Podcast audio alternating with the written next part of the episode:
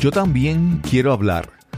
Conversaciones sobre temas de vida desde un ejercicio de autenticidad, vulnerabilidad y presencia, en búsqueda de un cambio de conciencia. Hace unas semanas yo di una charla a un grupo de, de venta que me invitaron. Y la charla era sobre bienestar. Yo le había puesto como título cómo tener una vida entretenida a pesar de ser vendedor. Y que hablé, hablé de los distintos aspectos de nuestras vidas y cómo hacerlos más entretenidos. Y cuando llegué a la parte de la espiritualidad, todos se quedaron así como, había gente que estaba como mirando su teléfono o la computadora y de momento alzaron la vista, la cara les cambió, el lenguaje corporal fue diferente. Y yo, hubo una pausa en mí. Entonces, yo les explico. No es, no es que necesariamente hablemos de espiritualidad, Dios, Padre, Madre, Virgen María, santos, etcétera, etcétera. Esa espiritualidad como el aspecto de reconocer que hay algo más allá de mí, que yo no existo sola en este mundo y que si me muero no sé lo que hay, porque alguien dice, no, si me muero no pasa nada. Y yo, exacto, puede ser que no pase nada, pero como yo no lo sé. Y entonces yo prefiero vivir mi vida pensando que tengo un aspecto espiritual, pero ya estábamos entrando en camisas de once varas, así que le bajé dos al y, y lo dejé como este ese aspecto que usted lo puede desarrollar si quiere y si no, no lo desarrolle, no pasa nada, como, como hemos dicho otras veces. Entonces me encantaría que habláramos de espiritualidad, qué significa, qué significa para ustedes, tiene función, sobre todo en, en esta época que es como tan tecnológica y que, fíjate, la tecnología es como si fuera magia, porque todos la usamos, pero no sabemos cómo funciona. Y yo pienso que la espiritualidad más o menos es así. Hay algo que sabemos que está más allá, pero... Entonces, la, desde un punto de vista cabalista, me, me encantó el otro día, este señor explicó que la espiritualidad y la religión son distintas, porque la religión mira hacia afuera, es social mientras que la espiritualidad es hacia adentro. Y recordé lo que tantas otras veces Misael ha dicho, que es el autoconocimiento. ¿Y está relacionado entonces a la espiritualidad? Sí. La espiritualidad es uno de mis temas favoritos. Porque yo creo que es. Yo creo no. Estoy seguro que fue a través de la espiritualidad que mi vida dio un giro importante. Para mí la espiritualidad es, va más allá de religión, va más allá de, de, una institución. La espiritualidad es aquello que le da sentido a tu vida. Cuando yo estaba haciendo mi maestría en arte en religión, mmm, el profesor responsable de que yo haya profundizado en el tema de la espiritualidad fue Juan Beck, ya él falleció. Pero ¿qué es ser humano? Y él lo define, espiritualidad es tener un balance entre una realidad última, algo que está más grande que nosotros, a una fuerza mayor, tener un balance contigo y tener un balance con tu entorno. Y esa, esa definición que él nos dio, para mí ha sido fundamental porque para mí la espiritualidad es mantener un balance en tu vida en, en esas tres áreas importantes. Y la religión se convierte en un vehículo para tu desarrollar tu espiritualidad. Pero no es espiritualidad. Y la religión no es el único vehículo para tú desarrollar la espiritualidad. Muchas, muchas otras formas de poderlo hacer. Cuando esto comenzó a cobrar sentido en mi vida, recuerdo que fue cuando yo comencé a practicar la oración centrante. La oración, la oración centrante eh, fue desarrollada, si no me equivoco, por los padres del desierto, un movimiento cristiano. Y se basa en tú sacar unos minutos para tú meditar en una palabra de una o dos sílabas. Y esa se convierte en tu ancla.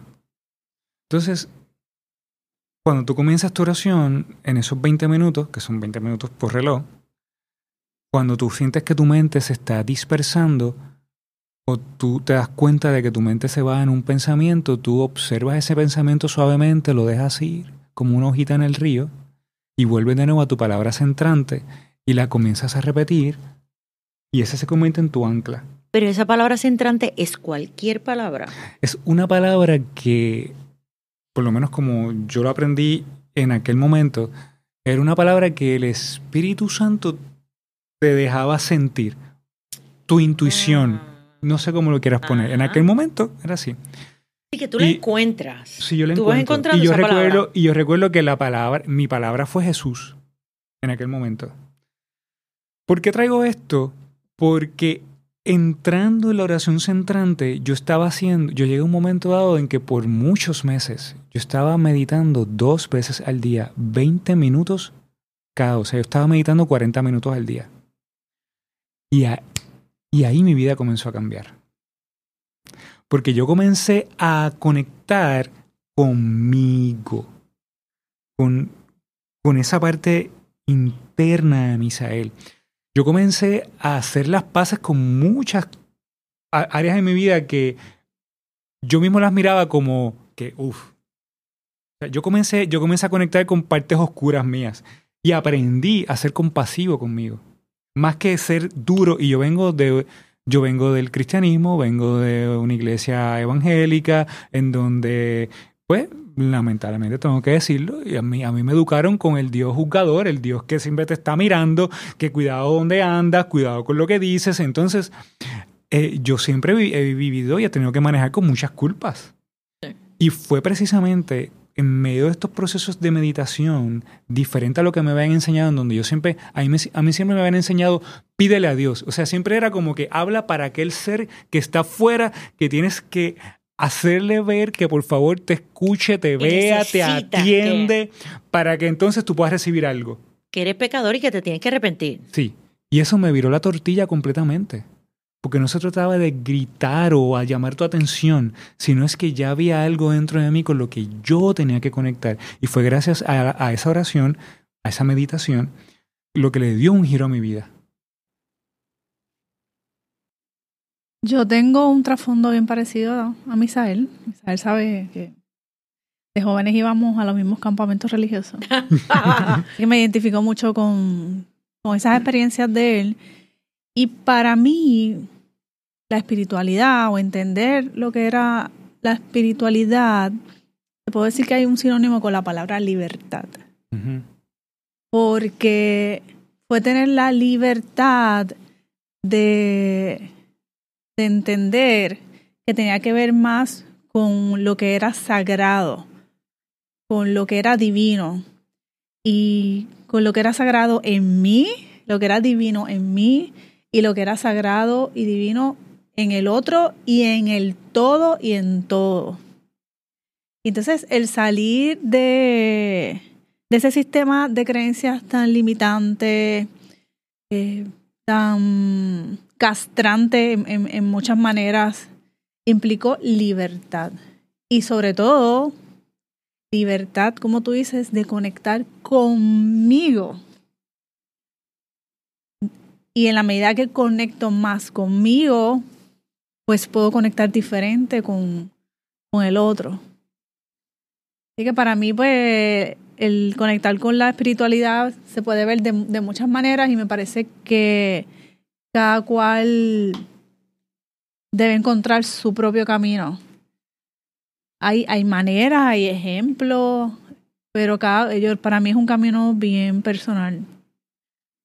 Cuando yo estaba buscando, haciendo la investigación sobre el tema, puse citas, citas sobre espiritualidad, e invariablemente, o sea, escogí algunas, pero casi todas tienen que ver con, que tiene que ver conmigo, con, el, con mi estado interno.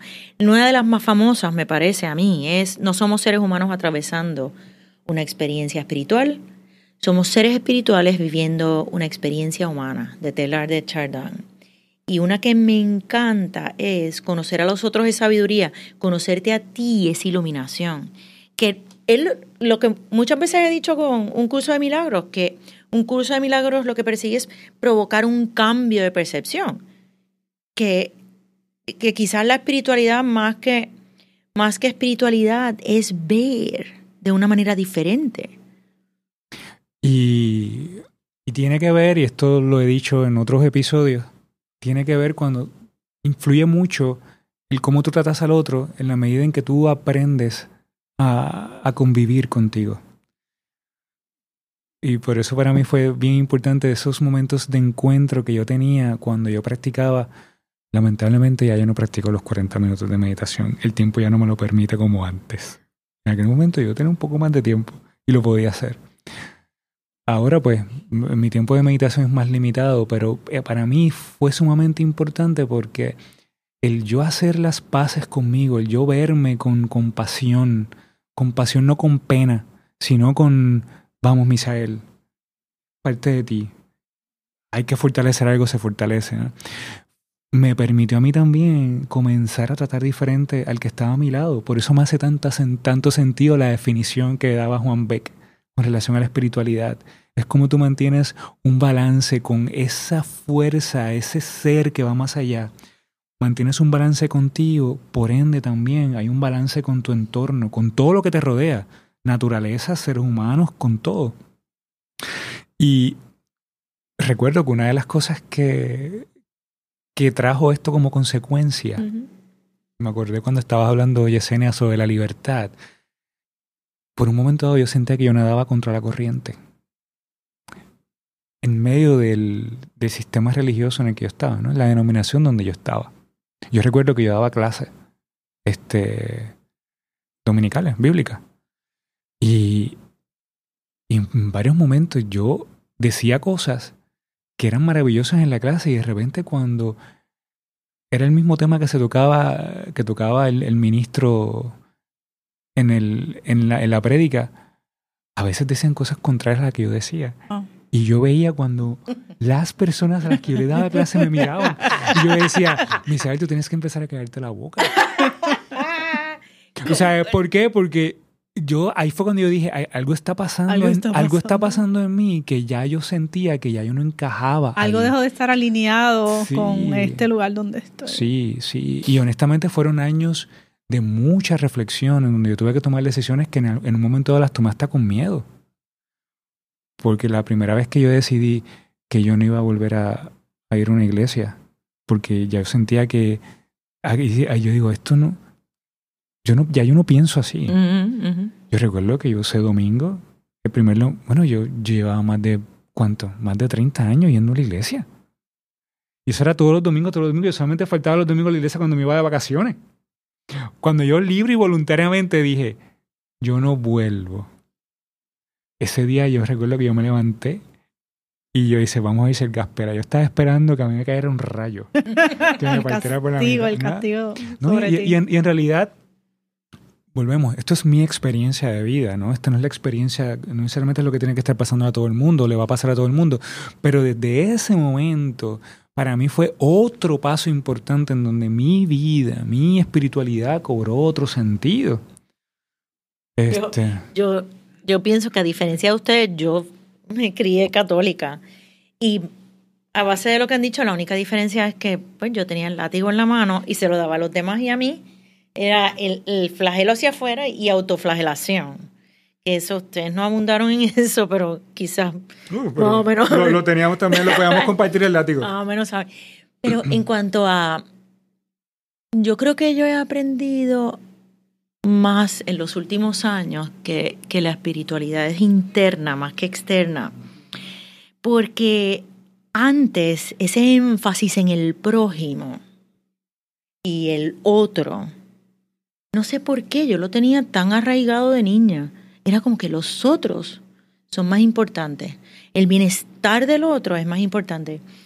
Y pensándolo ahora, yo creo que en mi caso fue, fue hasta bueno porque en parte, que yo se lo he dicho otras veces, con mis hijos, el ver a mis hijos y amar a mis hijos, no importa qué, yo creo que me ha fortalecido en, en poder verme con más compasión y con más amor. Que quizás si yo no hubiera estado tan enfocada afuera, no lo hubiera podido ver adentro.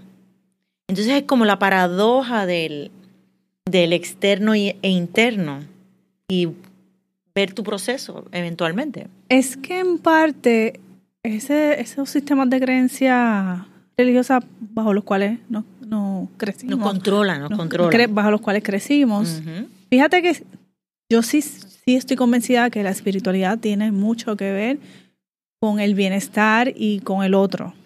Pero ¿qué pasa? Que como nos los enseñaron es que te tienes que olvidar de ti porque el otro es más importante. Entonces, la verdadera espiritualidad es inclusiva y todos pertenecen, todos valen, todos son importantes. Entonces, por eso es tan, tan valioso el, el conecto conmigo.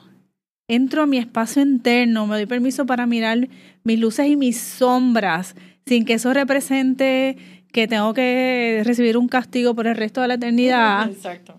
Sino que es un momento para, para entrar en esa esencia, reconocer lo divino que es en mí y desde ese lugar reconocer lo divino en el otro.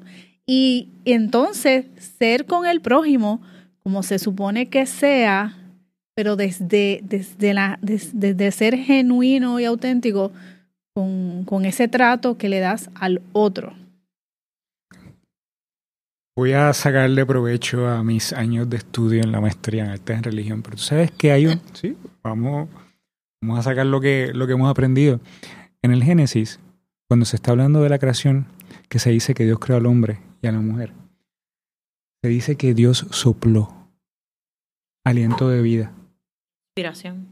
Eso es, Dios puso su esencia en el ser humano. Dios puso una parte de él, una parte divina. O de ella, eso es lo que tú estás hablando, claro, de él o de ella. Pero estoy hablando, claro, desde Desde esa. Sí, desde, desde el Génesis, vamos. Claro, desde el Génesis y, ese Dios patriarcal. Este, lo que confirma eso que te está trayendo, ¿no? Es, reconocer la parte divina que todo ser humano lleva adentro. Y les quiero leer este pedacito del libro de espiritualidad, se llama así mismo Espiritualidad, un camino de transformación de Leonardo Boff. Pero lo acabo de abrir la página y me parece genial para, para confirmar esto que estamos hablando. La espiritualidad es una dimensión de cada ser humano. Esta dimensión espiritual que todos tenemos se revela a través de la capacidad de diálogo que cada cual tenga consigo mismo y con su propio corazón. Y se traduce en el amor, en la sensibilidad, en la compasión, en la escucha del otro, en la responsabilidad y en la solicitud como actitud fundamental. Se trata de alimentar un sentido profundo de unos valores por los que vale la pena que sacrifiquemos nuestro tiempo, nuestras energías y, en último término, hasta la propia vida. Y después de eso, ¿qué más podemos decir? Yo sí quiero hacer una pregunta, porque me parece a base de lo que he escuchado y de lo que he vivido. ¿Dónde entonces, cuáles son esos espacios para hablar de espiritualidad? o la espiritualidad por ser parte de mí, no importa dónde esté? Por ser parte de ti, no importa dónde estés. Muchas veces en mi vida profesional yo he tenido que ah, abrazar, abrazar mi espiritualidad para, para, poder, para poder manejar situaciones que son muy difíciles. Y yo creo que una concepción errónea es pensar, este grupo es más espiritual. Esta gente con la que ando es más o menos espiritual ah, que, porque esta otra. Porque todo tipo de, de, estos son más inteligentes o estos son más aquello, o estos son más lo otro o estos son menos, todo tiende a separar. Exacto. A eso voy. Todo lo que todo lo que te invite a a dividir, a ver al otro diferente, a juzgar, a criticar, todo lo que sea separación se aleja de la espiritualidad, así sea la religión que llevas practicando toda tu vida. La espiritualidad te va a acercar a la igualdad, a la libertad y al reconocer que todos pertenecemos. Y yo siento que me libera del juicio. Cuando estoy en ese espacio, yo me libero del juicio, del pensar que esta, aquello, el otro cuando estoy en, en, ese espacio, en esa comunión, no, no, hay, no hay la oportunidad de estar Entonces yo creo Que, una manera es, cuando conozcas a alguien o cuando estés compartiendo con un grupo nuevo de personas, o en un trabajo, donde sea, enfocarte en qué te conecta con esa persona. ¿Cuál puede ser el punto de conexión con esta nueva persona que llegó a tu vida? La meditación como dijo Misael, yo soy fanática de la meditación. Y una de las cosas con la meditación es que sea, que tenga propósito o que tenga un objeto. Y lo bueno de, la que, de lo que trajiste, de la, de la centrante, es que, que regresas a algo, tienes un objetivo, no es al garete. Porque si fuera al garete, pues no, no es meditación, porque eso es lo que hacemos. Cada vez que pensamos al garete y no estamos controlando nuestros pensamientos, sería lo mismo meditar de esa manera. Enfocarnos en la respiración o en una palabra que signifique algo para nosotros, eso te acerca al autoconocimiento y a observarte, acercarte. ¿A quién? A ti, porque eso, de eso se trata, la espiritualidad. Y me encantaría invitarles a que quizás espiritualidad no funcione esa palabra para ti, pero puede ser que el autoconocimiento funcione para ti. Y el misterio, el misterio. yo te invito a que te abras al misterio de la vida, porque ahí se encuentran tantas contestaciones que quizás ahora mismo no estemos viendo, porque estemos ocupados en, en la separación de que aquellos más y aquellos menos. Y que abramos nuestros corazones a la espiritualidad o al amor. Yo también quiero hablar es un podcast editado por Kevin Reyes Ortiz, arte gráfico por Yesenia Rodríguez, producido por Cristóbal Colón para podcastingpuertorico.com.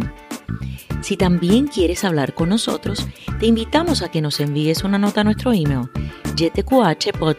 gmail.com. Si no entiendes la dirección, te la escribiremos en las notas del programa. Quizás puedas participar en nuestro podcast.